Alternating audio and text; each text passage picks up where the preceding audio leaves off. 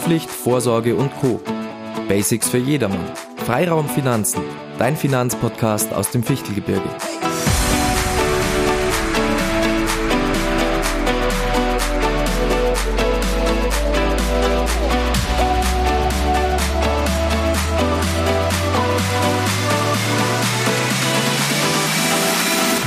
Hallo und herzlich willkommen zu einer neuen Folge von Freiraum Finanzen.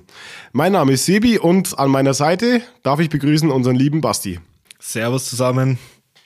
Ja, äh, Basti, wir haben letztes Mal uns über, ähm, unterhalten über ein ganz, ganz wichtiges Thema. Da ging es so ein bisschen rund ums Studium und vor allem Einkommen. Genau, also Praktikum und äh, Werkstudententätigkeit ein bisschen nebenbei verdienen, haben wir damals gesagt. Mhm. Und jetzt haben wir gedacht, naja, jetzt gehen wir mal einen Schritt weiter. Ähm, was ist denn eigentlich nach dem Studium, ähm, wenn es mal in die Vollen geht, wenn man mal richtig ins Arbeitsleben startet? Und ich denke, das ist auch ein interessantes Thema, einfach mal zu sagen, was passiert bei meinem ersten Arbeitsvertrag? Wann war das bei dir soweit eigentlich? Dein allererster richtiger Arbeitsvertrag, also nicht Zwei, Ausbildung? 2015, glaube ich, 2014, 2015 damals. Und noch. wie alt warst du da? um die 20, 21, sowas um den Dreh, denke ich. Mit 18 die Ausbildung, drei, drei Jahre knapp, 21. Okay, jetzt habe ich natürlich vercheckt, dass du nach der Ausbildung noch mal ganz kurz bisschen auch gearbeitet hast. Aber jetzt mal, wir gehen jetzt mal von jemandem aus, der vielleicht einen anderen Weg geht, der ähm, studiert und so weiter. Ähm, wie lange hat es denn jetzt nach dem Studium bei dir gedauert, bis du deinen allerersten Arbeitsvertrag hattest? Also wie lange warst du dann nicht im, in der Arbeitswelt? Fünf Jahre. Fünf Jahre. Ich sagen mit Bachelor und Master ja fünf Jahre um den Dreh. Also war es doch bestimmt auch, also gut, du, du hast eine Ausbildung gemacht, hast dann kurz gearbeitet, aber es war doch bestimmt gar nicht so einfach, an alles zu denken, dann auch, ähm, als du deinen ersten Arbeitsvertrag unterschrieben hast. Nein, also man, man meistens freut man sich dann im ersten Moment einfach mal drüber, wenn es dann soweit ist, dass man mal anfangen kann. Und ähm, an alles erinnert man sich freilich nicht mehr, ähm, aber in meinem Fall habe ich da ganz gute Unterstützung auch noch von Personalabteilung bekommen, dass man es gemeinsam miteinander durchgeht. Aber so ein paar Kniffe, denke ich, äh, kann jedermann gebrauchen, würde ich sagen. Na, auf jeden Fall. Ähm, ist so ein Punkt, also ich denke da irgendwie in allererster Linie an Kohle, oder? Ist doch das Wichtigste, was da für ein Stundenlohn steht oder für ein Brutto irgendwie im Monat. Genau, also das ist, denke ich, auch immer das Schwierigste. Äh, ganz am Anfang, wenn dann im Endeffekt im Vertrag drin steht, okay, du kriegst den Betrag brutto, ähm, was kriege ich dann überhaupt am Ende des Monats raus? Es ist immer dann trotzdem eine spannende Sache, wenn man dann mal die erste Gehaltsabrechnung auch äh, erhält, weil ich denke, äh, am Anfang kann man sich unter brutto jetzt erstmal nicht so viel vorstellen. Und was, ähm, was, was meinst du jetzt da genau? Also natürlich, es geht ein bisschen was weg. Was fällt dir ein, was, was alles so weggeht? Ja, da geht's ja los mit Lohnsteuer, Krankenversicherung, ich glaube Pflege, Unfall und so weiter und so fort. Also da bleibt dann ungefähr die Hälfte übrig und man denkt, man hat ein super Einkommen und dann kommt, bekommt man am Ende des Monats trotzdem bloß die knapp die Hälfte. Also wenn man jetzt nicht verheiratet ist, raus. Also so viel bleibt da gar nicht über, ne? Ja, und die Arbeitslosenversicherung, die hast du jetzt vergessen, aber ist halt so ein Punkt, die muss jeder auch von seinem äh, Brutto natürlich auch bezahlen, auch wenn er in seinem ganzen Leben nie arbeitslos wird, aber es ist halt einfach, ja, eine Solidargemeinschaft muss jeder bezahlen. Ähm, ja, und dann haben wir noch den Punkt eben mit der Steuer. Das ist auch ein ganz, ganz wichtiger Punkt, den du schon angesprochen hast. Steuerklasse 1 ist jetzt so bei den jungen Ledigen eben so das ähm, Normale. Ähm, ja, aber es gibt eben auch manche von unseren Zuhörern auch vielleicht, die schon verheiratet sind oder vielleicht auch Kinder haben. Und dann muss man natürlich auch schauen, gibt es vielleicht Konstellationen, dass ja, der eine vielleicht eine Steuerklasse nimmt, wo man eine höhere Steuerlast hat, damit der besser verdienende zum Beispiel ähm, weniger Steuern bezahlen muss und so weiter. Also auch ein ganz, ganz wichtiger Punkt, den man auch wirklich vorbereiten sollte, auch vielleicht, ähm, bevor man so einen Arbeitsvertrag auch unterschreibt. Das auf jeden Fall. Und ähm, ja, wir waren jetzt schon mal eigentlich so beim ersten, bei der ersten Abrechnung mit den ganzen Abzügen im Lohn, aber auch äh, bevor man überhaupt so einen Arbeitsvertrag, also nochmal unterschreibt, sollte man auch auf jeden Fall auf andere Dinge auch noch achten, zum Beispiel ähm, Probezeit und oder vielleicht auch Laufzeit vom Vertrag. Also man kann ja nicht immer davon ausgehen, also man sollte es ja normalerweise schon vorher wissen, ist der Vertrag grundsätzlich unbefristet, geht er vielleicht bloß über ein Jahr muss ich dann schauen, dass ich den ganzen Vertrag wieder verlängern lasse. Ähm, Gibt es ja verschiedene Konstellationen auch. Denke ich, das kommt auch ein wenig auf die Berufserfahrung drauf an. Und dann natürlich auch äh, Thema Probezeit. Und ähm, da sollte man halt auch schon mal ein paar Kniffe wissen, Sebi, denke ich, du weißt es auch. Ja, also ich finde die Probezeit, ähm, da gibt's halt, ich glaube, mindestens zwei Monate. Vielleicht gibt's sogar einen Monat. Ich bin mir nicht, nicht mehr ganz sicher, was so das Mindeste ist. Aber die kann ja auch schon sehr lang sein. Zum Beispiel sechs Monate hört man sehr oft und so weiter. Aber ich glaube, sechs Monate ist dann auch das Maximum. Genau. Also ja. ich bin mir auch nicht hundertprozentig sicher, wie lang die sein kann. Aber findest du das jetzt negativ, wenn die, wenn die Probezeit länger ist im Arbeitsvertrag oder eher positiv? Ja, kann sowohl als auch. Also ähm, zum einen natürlich hat man eine gewisse Unsicherheit zwecks der Kündigungsfristen. Zum anderen natürlich äh, hat man da auch den Vorteil, ähm, wenn es mir dann nicht so gefallen sollte, ich habe ein anderes oder ein besseres Angebot vorliegen, komme ich natürlich auch schneller aus meinem Arbeitsvertrag raus. Also da denke ich, gibt es Pro- und Kontraseiten, die man natürlich individuell abwägen muss. Ja, sehe ich genauso. Also ist auch eine schöne Variante für mich ähm, einfach zu gucken, ob mir der Job auch gefällt. Man will ja meistens dann auch was finden, was äh, zu 100 Prozent zu einem passt. Und dann habe ich einfach ein bisschen länger Zeit, um mir da gewiss zu werden. Finde ich auch vollkommen okay. Ähm, jetzt hast du noch ein was kurz angesprochen, was ich auch schon sehr wichtig finde, was auch ja oftmals vielleicht nicht so ähm, betrachtet wird. Und zwar ist er befristet oder unbefristet. Also ich finde es schon extrem wichtig. Ähm, einfach mal das Beispiel, es gibt jetzt zum Beispiel, ja, ich, ich kenne es vom Landratsamt, da gibt es viele so Projektstellen zum Beispiel ähm, und solche Sachen, die sind gerne auf die Projektdauer immer befristet. Und wenn, die, wenn du jetzt halt einen Arbeitsvertrag hast, der vielleicht ein Jahr geht oder maximal zwei Jahre, wie auch immer, musst du dir auch immer darüber im Klaren sein, dass wenn du jetzt wirklich, keine Ahnung, ein Haus bauen willst oder so und du willst einen Kredit aufnehmen für das Haus, über 20 Jahre, 30 Jahre, ähm, wo du das Haus dann auch abzahlen willst, dann bekommst Sicherheit. du ein Problem mhm. mit einem befristeten Arbeitsvertrag. Ja. Also, weil einfach die Bank dann auch, ja, die sieht dich als weniger ähm, gut in der Bonität an, weil du ja nicht sicherstellen kannst, dass du in drei Jahren noch Gehalt bekommst. Ja, auf jeden Fall. Und das, also würde ich auch immer mit betrachten und vielleicht dann lieber ranreden, kann man ja am Vertrag anderweitig was machen, aber bitte eine Befristung reinmachen, vielleicht noch eine andere Lösung finden und so weiter. Soll jetzt nicht heißen, dass es per se schlecht ist, aber ich würde auf jeden Fall da ein Augenmerk drauf legen. Ja, gut, es kann ja auch einfach sein, dass man eine Befristung macht auf ein Jahr, nicht wegen der Planstelle, sage ich mal, sondern um einfach auch äh, sicher zu gehen, äh, passt das Ganze und äh, nach dem Jahr kriegt man dann einen unbefristeten Arbeitsvertrag. Ich meine, das ist, denke ich, kann man dann auch ähm, klar vertraglich regeln, aber wie du schon gesagt hast, würde ich dann auch schriftlich auch festhalten. Ja. Also das ist vielleicht so ein ganz wichtiger Punkt, wenn man was äh, vereinbart mit einem Arbeitgeber, das heißt, ich will nach einem Jahr oder ich, mir wird nach einem Jahr mehr Kohle versprochen, ähm, würde ich einfach auch einfach äh, schriftlich festlegen lassen. Ich denke, da, das tut keinen von beiden Parteien weh. Äh, nicht, dass äh, am Ende der Laufzeit dann irgendwie so getan wird, als ob das nie stattgefunden hat, das Gespräch. Finde ich auch extrem wichtig. Man muss ja auch daran denken, so ein Mitarbeiter in der Personalabteilung oder derjenige, der ihn einstellt, der Chef in der Abteilung und so weiter, die sind ja auch nur angestellt. Das heißt, auch die können sich umorientieren und auf einmal ist er weg. Und ich frage nach, wie es ausschaut mit meiner, keine Ahnung, ähm, Fortführung des Arbeitsvertrags und zack, weiß keiner mehr von irgendwas. Also immer alles schriftlich festhalten. Ganz wichtiger Punkt. Genau. Und dann natürlich, was wir auch hatten beim Beginn eines Arbeitsvertrages, sind, äh, also das jetzt mal unabhängig, also ja, je nach Arbeitgeber würde ich mal sagen, ähm, waren Zusatzleistungen vom Arbeitgeber. Und da war ich beim ersten Mal eben überrascht. Also sowas wie betriebliche Altersvorsorge ähm, beziehungsweise vermögenswirksame Leistungen haben mir im ersten Moment, also zumindest beim ersten Arbeitsvertrag, wenig gesagt. Also wir haben es ja damals schon in der Ausbildung äh, die Möglichkeit gehabt. Ähm, aber da wird man ja dann auch vom Arbeitgeber meistens auch noch mal kurz informiert, was das Ganze bedeutet. Vielleicht kannst du da mal noch kurz ein paar Sachen dazu sagen. Ja, gerne. Also es gibt ja, gibt ja viele so Benefits, die man einfach vom äh, Arbeitgeber bekommen kann.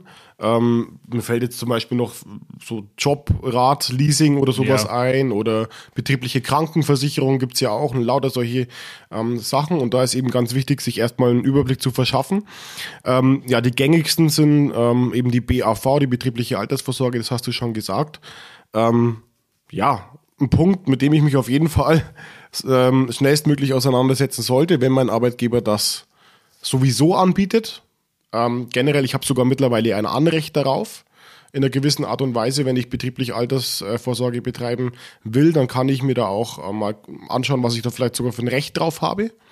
Ähm, Stichwort Entgeltumwandlung, aber generell, wenn der Arbeitgeber das sowieso anbietet, ähm, ist es eine sehr, sehr schöne Geschichte, eben von seinem Bruttoeinkommen schon die Beiträge abziehen zu lassen.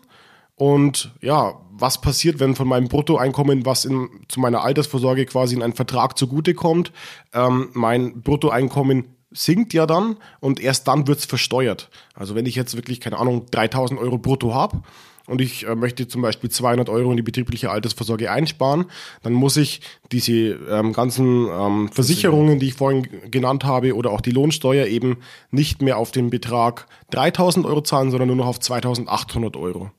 Und das heißt dann unterm Strich für mich, das, was ich netto weniger bekomme, ist eben deutlich weniger als das, was in meinen Altersvorsorgevertrag auch einfließt.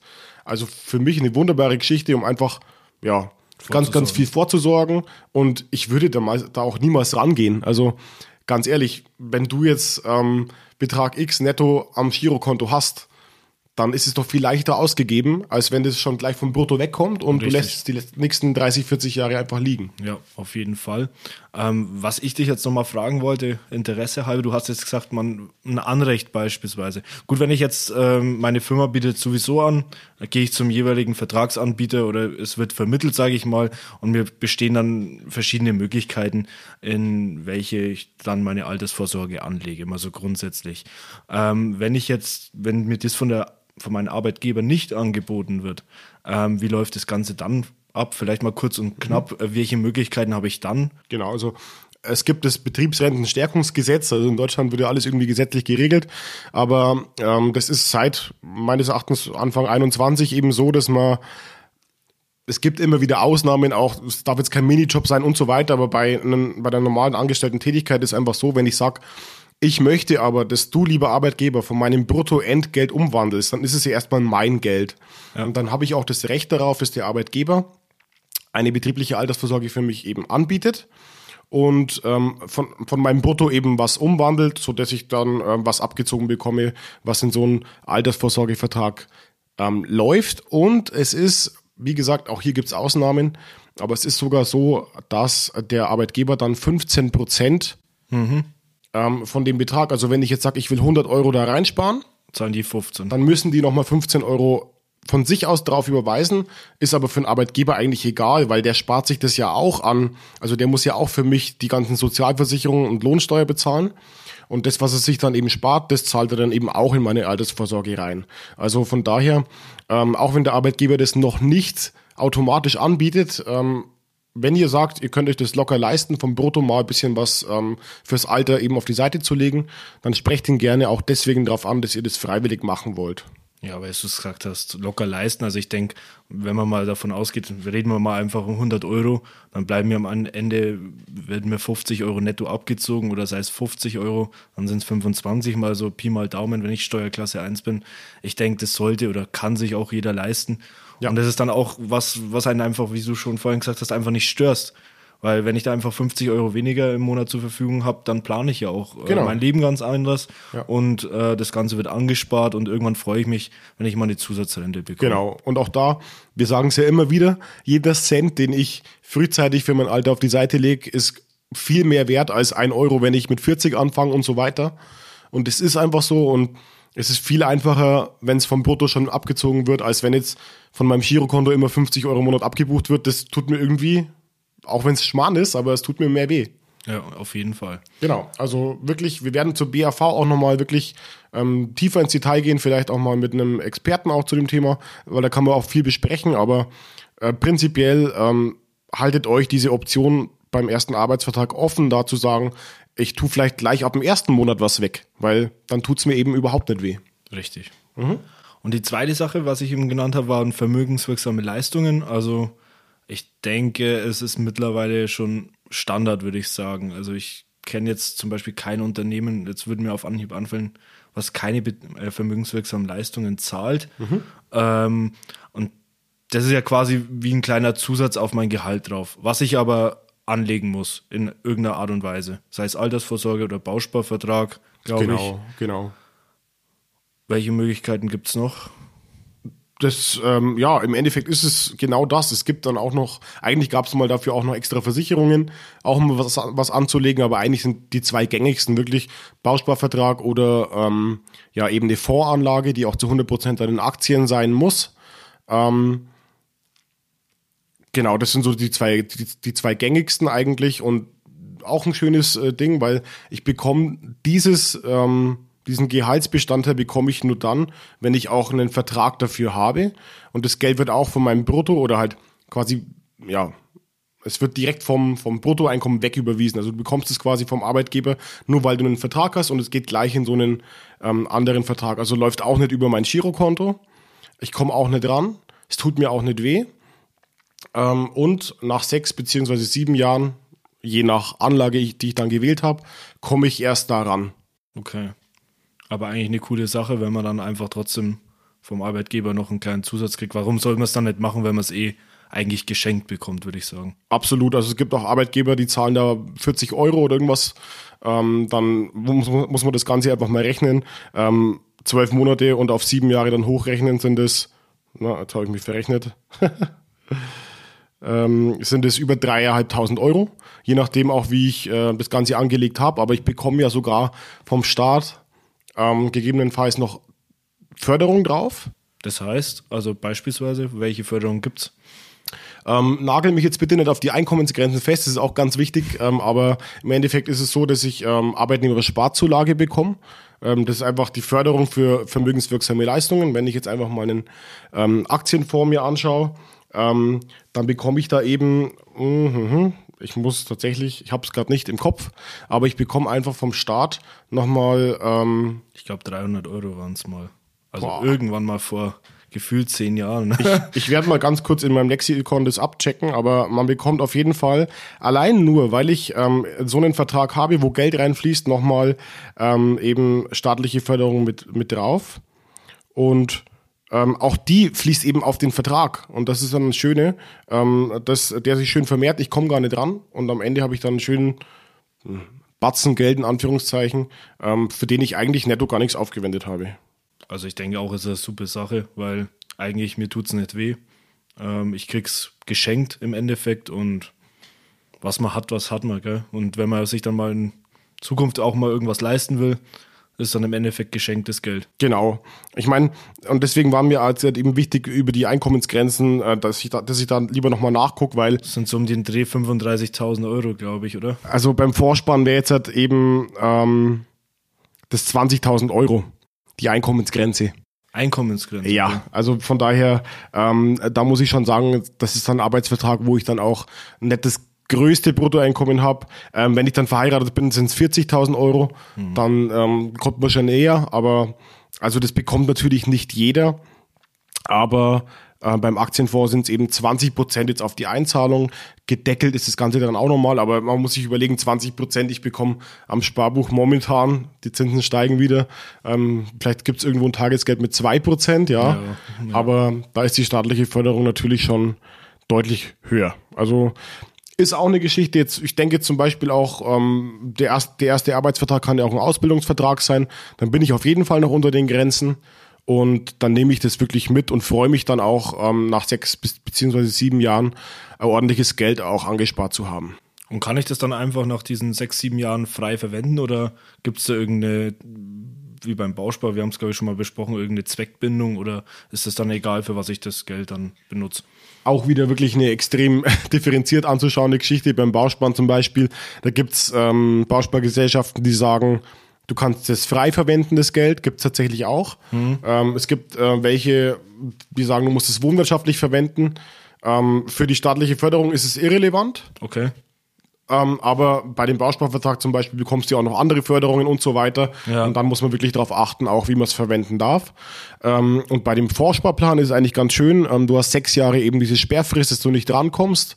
Dann muss es noch ein Jahr liegen, diese okay. Voranteile, wo du auch nicht drankommst. Und dann darfst du, darfst du damit wirklich machen, was du willst. Also du dürftest dann auch weitersparen in diesem Fonds zum Beispiel. Okay. Ähm, und teilweise entnehmen oder eben komplett entnehmen. Also das ist wirklich komplett flexibel. Das ist natürlich eine super Sache. Absolut und vor allem muss man mal überlegen, was ähm, so ein Vorsparplan, der 100% in Aktien investiert ist, der hat auch gute Chancen, nach sieben Jahren Laufzeit wirklich eine super Rendite auch zu haben. Okay. Und jetzt nochmal vielleicht abschließend das Thema, wo wir gesagt haben, okay, jetzt haben wir mal abgerundet, wie schaut's aus? Was sind so mal wesentliche Punkte im Arbeitsvertrag? Auf was sollte ich achten? Mein erstes Gehalt und jetzt am Ende des Jahres, 31. Dezember meistens die Frist, ähm, kommt dann immer das Tolle, was richtig viel Spaß macht, äh, die Steuererklärung. Also irgendwann so zwischen Januar und und Mai oder so macht man die ja meistens ähm, fürs abgelaufene Jahr, was man dann auch, ja, was richtig viel Spaß macht, würde ich sagen. ähm, auf was muss, muss ich da achten? Was, was, was gebe ich ab? Was kann ich angeben überhaupt in der Steuer als Arbeitnehmer dann? Ja, also auf jeden Fall auch wieder individuell. Mm, ganz wichtig, äh, von Situation abhängig. Was aber jeder Angestellter immer äh, angeben kann, ist natürlich der Arbeitsweg. Also das sind dann auch, ähm, ich glaube, Werbungskosten, oder? Genau. Ähm, jetzt sind wir natürlich keine Steuerberater, aber was man einfach so ein bisschen auch von, seinem, von seiner Erfahrung sagen kann, ähm, der Arbeitsweg, den sollte man auf jeden Fall immer dokumentieren. Es ist ja momentan auch so der Punkt, Homeoffice, da habe ich ja dann auch wieder äh, Kosten. Da muss ich natürlich darauf achten, wenn ich zu viel Homeoffice-Tage habe, kann ich nicht ganz so viel Fahrtweg auch ähm, ansetzen, aber das sind so die Sachen, ähm, die man auf jeden Fall immer ansetzen kann. Ja, dann habe ich vielleicht auch Kosten, ähm, wobei, Entschuldigung, wir haben die Wegpauschale eben, ähm, die Entfernung zur Arbeit.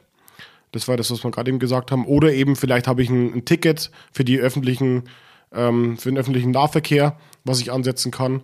Ähm, also, wie gesagt, alles ähm, Weg zur Arbeit dann brauche ich vielleicht für die Arbeit irgendwelche Technik, irgendwelche ja, Literatur zum Beispiel. Ähm, kennt man aus dem Studium, dass man irgendwelche äh, Fachliteratur kauft. Auch das kann ich natürlich ansetzen. Vielleicht ein Schreibtisch für daheim, ähm, wenn ich wirklich Homeoffice mache.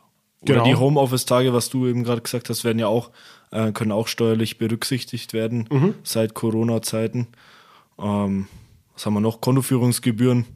Wenn ich sage, kann ich auch ansetzen, muss man auch sagen, kann Ja. ich auch ansetzen. Auf jeden Fall. Ähm, Ja, im Endeffekt, dann ist es sogar so, wenn du wirklich ähm, ein eigenes Büro hast und du hast auch einen Bürojob, den man plausiblerweise auch daheim ähm, verfolgen kann, dann kannst du auch anteilig wirklich sowas wie Internetgebühren ähm, mit ansetzen, also WLAN oder solche Sachen. Ähm, ja, keine Ahnung, Tintenpatrone für den Drucker, lauter solche Sachen, die man dann wirklich auch ähm, für den Job eben benutzen kann. Also das sind schon äh, auch wichtige Sachen, aber auch alle Kosten, die ihr natürlich verwendet habt, um überhaupt einen Job zu bekommen. Also Bewerbungskosten, ähm, die Fahrten natürlich auch zum Bewerbungsgespräch. Ähm, auch das sind Sachen, die natürlich man auch ansetzen sollte. Und da auch ganz wichtig, setzt wirklich alles an, was ihr wirklich auch gebraucht habt. Und wenn es wirklich nur äh, ein Bahnticket für 15 Euro ist oder was weiß ich, ähm, der Staat nimmt auch jeden Cent von euch. Das ist einfach so. Ja. Und es ist euer gutes Recht und ähm, ja, macht es schon auch ordentlich, weil es ist am Ende auch viel Geld, ähm, was von eurem Bruttoeinkommen, wie wir vorhin schon gesagt haben, eben auch abgezogen wird. Genau. Und äh, Thema Werbungskosten, weil du es gerade gesagt hast, wenn man vor allem geringe Fahrtwege hat, ich meine, man hat ja trotzdem äh, Freigrenze, die ist jetzt ja sogar, ich glaube, auf 1200 Euro erhöht worden. Die wurde erhöht, aber ich kann dir nicht ganz genau sagen, Ich glaube, zuvor war sie bei ist. 1000 Euro Werbungskosten Mhm. frei pro Jahr. Jetzt sind es, glaube ich, 1200 Euro, aber ich hab, Mhm. bin auch nicht hundertprozentig sicher. Genau. Aber falls ihr da über diesen Betrag beispielsweise nicht kommen würdet, die werden automatisch vom Finanzamt dann äh, abgezogen. Ähm, dann könnt ihr euch das Ganze zum äh, Sammeln auch sparen. Also wenn es jetzt wirklich bloß fünf Meter in die Arbeit sind, äh, ihr keine großen äh, Bewerbungskosten oder Homeoffice-Themen hattet in dem Jahr, ähm, dann wird es automatisch für euch abgezogen. genau. Genau, und was auch jeder hat, und das passt ja auch so ein bisschen zu uns, sind die Vorsorgeaufwendungen, also so ein bisschen, ähm, ich habe eine private Haftpflichtversicherung, ich habe vielleicht eine private Unfallversicherung, ähm, das kann man natürlich auch alles angeben. Ähm, wenn ihr da einen Versicherer habt zum Beispiel, könnt ihr euch einfach eine Steuerbescheinigung erstellen lassen, wo ihr alle Beträge, die ihr auch angeben könnt, zum Beispiel auch Kfz-Versicherung, kann ich anteilig ansetzen, ähm, solche Geschichten. Ähm, ja, bietet sich so eine Steuerbescheinigung natürlich an. Ähm, ansonsten müsst ihr auf jeder Rechnung, die ihr bekommt, auch immer ausgewiesen sein, welcher Betrag jetzt dann auch für die Steuer anzugeben ist. Und dann steht der ersten Steuererklärung nach, beim ersten Job auch nichts mehr im Wege. Ich denke, man sollte sich schon mal grundsätzlich ein bisschen mit der Thematik beschäftigen, aber an sich eigentlich auch kein Hexenwerk. Auch So vor es. allem mittlerweile, wenn man es online machen kann. Ich denke, da gibt's auch viele ja, Hilfestellungen mittlerweile, um Mhm. das Ganze auch zu vereinfachen. Ähm, ja, man soll sich einfach mal damit auseinandersetzen und das einfach mal ausprobieren. Ich denke, großartig falsch machen kann man beim ersten Mal auch nicht. Normalerweise nicht. Normalerweise nicht, ja. Auch hier ähm, ist natürlich, es kann jede Konstellation irgendwelche, ich sage jetzt mal, Gefahren mit sich bringen, die, wo man irgendwas vergessen kann, aber Wenn es dann zu komplex wird, dann doch zum Steuerberater. auf jeden Fall und ist einfach ein wichtiges Thema. Muss man dranbleiben. So, So, abschließend. abschließend. Ich habe keine weiteren Fragen mehr an dich. Also für meinen nächsten Arbeitsvertrag bin ich top vorbereitet. Ich hoffe, ihr auch. ähm, Silvia, hast du noch irgendein offenes Thema? Fällt dir noch irgendwas ein auf die. Schnelle? Also es gibt wirklich 100.000 Punkte, bereitet euch wirklich gewissenhaft darauf vor. Schaut nicht nur auf das Brutto oder auf den Stundenlohn, sondern schaut auch, was bietet mir der Arbeitgeber vielleicht nebendran noch an. Ähm, was habe ich für Benefits ähm, sowieso, was habe ich für Möglichkeiten, mir vielleicht über die betriebliche Altersvorsorge äh, noch ähm, fürs Alter auf die Seite zu legen. Und dann, ja, Steht dem Ganzen nichts mehr im Weg. genau, dann viel Spaß bei eurem ersten Job. Haltet die Ohren steif. Und wir hören uns das nächste Mal. Bis zum nächsten Mal. Ciao.